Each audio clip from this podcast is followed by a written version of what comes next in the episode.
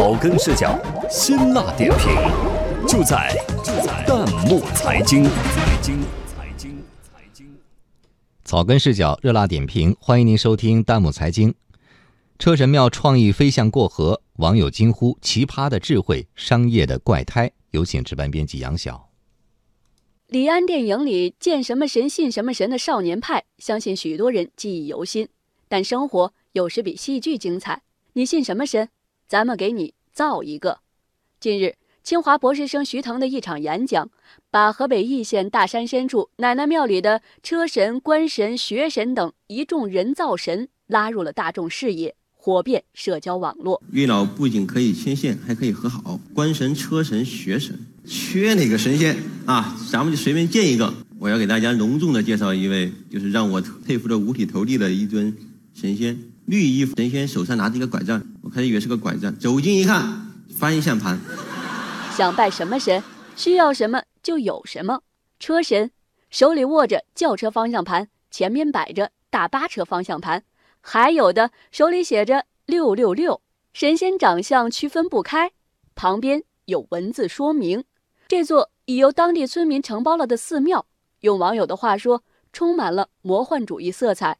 但是。就是这样一个所在，一年里的旺季期间，二十四小时营业，半个月能产生四千万的流水。网友祥子对这种飞象过河一样的胡乱创意嘲讽道：“股份承包后的奶奶庙，这是群众的智慧结晶。”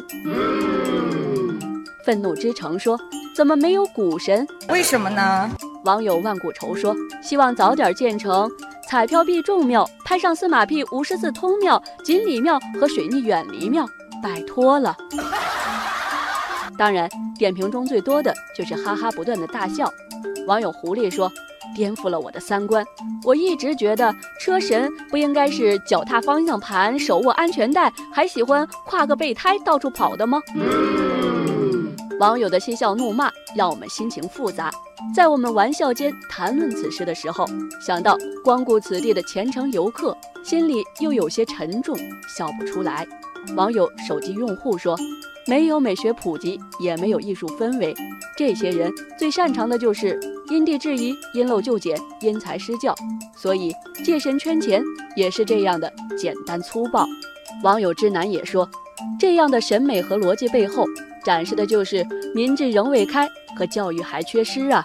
讲真，我看不出来四千万流水的庙和电信诈骗以及传销有什么本质区别。是谁在利用人们的淳朴敛财？